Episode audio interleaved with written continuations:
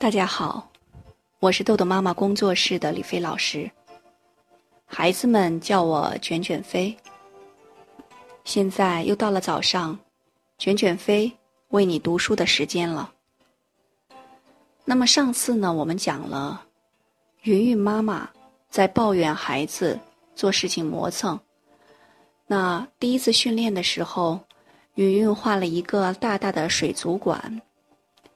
在水族馆这幅画里面呢，妈妈是一个大鲨鱼，然后它的比例呢，占据其他海洋生物比它们要大几十倍。那它和爸爸呢，就是小小的。那爷爷呢，是拄着拐杖，每天呢都在玩自己的两条小金鱼，看着自己的两条小金鱼。那么，第一次训练结束后，通过画画儿。然后我了解了孩子的一些故事，那么从第二次训练，云云会发生什么样的事情呢？那我们今天继续云云的故事。第二次训练，训练孩子的时间观念。我请云云坐下，先开口说话。云云，我会给你一张白色的 A 四纸和一大盒。五颜六色的彩笔，三十六种颜色。云云的嘴瞬间成大大的 O 型，欢呼雀跃：“哇，三十六种颜色，真的吗？太棒了！”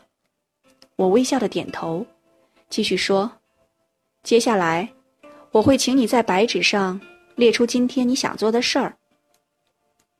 咱们一共有三个小时，一百八十分钟。”写作业和玩的时间都需要算进去，那你好好算算每项作业都需要用多长时间。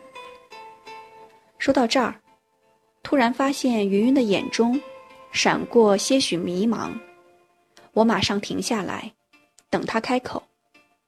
可是我不知道每项作业需要多少时间呢？云云疑惑地问。此时我也非常好奇。想一探究竟。那你在家写作业的时候，怎么知道你用的时间？孩子没有任何声调的小声回答：“我也不知道，妈妈来催我了，我就知道时间到了。”我有些意外，但是云云还等着我呢，并不容我多想。好，云云，我们来玩个游戏，就叫猜猜看。你先在白纸上列出所有你想干的事儿，一共有一百八十分钟，然后你猜猜，像天气预报一样，预测一下每项作业需要用的时间。然后，你看着表开始计时写作业。做完一项，你再看表，看看实际用掉的时间和你预测的一样不一样。多出来的时间，就全是玩的时间了。你猜对一项，或者提前完成了，我会给你一个魔币。旁边的云云眼睛亮亮的，摩拳擦掌，似乎已经要跃跃欲试了。云云想一想，写一写，大约十分钟，孩子的时间安排已经跃然纸上了。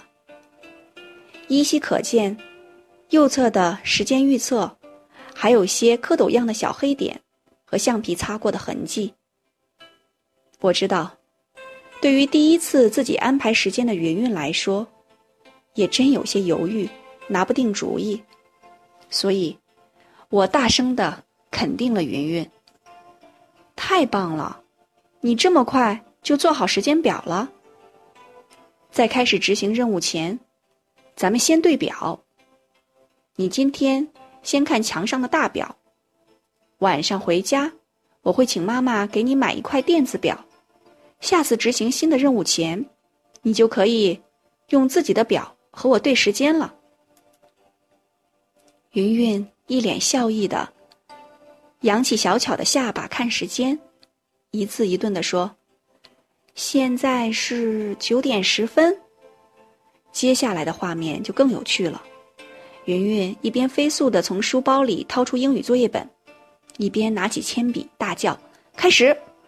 云云就趴在桌子上，认认真真的开始写作业。终于听到他兴奋的大叫：“写完了！”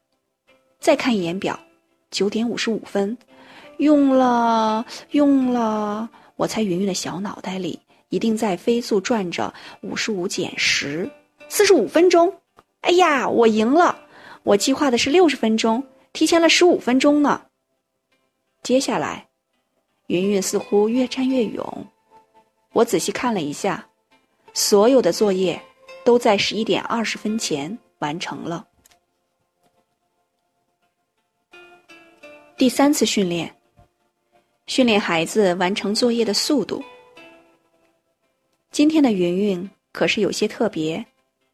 虽然已经列好计划，并且开始写作业了，但是，他坐在那儿开始不停的挠头发，一片又一片的头皮屑飘下来，落在他的书本上。嗯，这可是个新问题。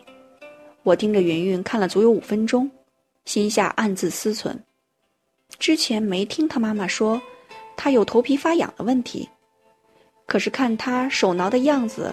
和小脸上的痛苦的表情似乎很严重。生理上的问题吗？几天没洗头发，还是皮肤有病？我一个一个的疑问开始排除。突然，我开始尝试从云云的角度重新考虑。云云上的是寄宿学校，一周五天都要在学校住宿学习，好不容易回家。周六不能睡懒觉，一早被揪过来写作业，能不烦吗？烦得直挠头皮，合理呀！我心里有了主意，当下开口：“云云，我突然觉得我和妈妈做的不对。”话刚说完，云云已经停下了挠头皮的手，看了我一眼就低下头，可是微微张开的小嘴似乎想说，自己有些小小的惊讶。大人从来不会说自己错了。我继续说：“你看，你在寄宿学校一个星期，已经很累很累了，可是周六还不能睡懒觉，还要到这儿来写作业，真是的。”云云的小脸儿有些微微发红，有点心事被我说穿，但又不知自己能不能说出心里话的样子。就是这样。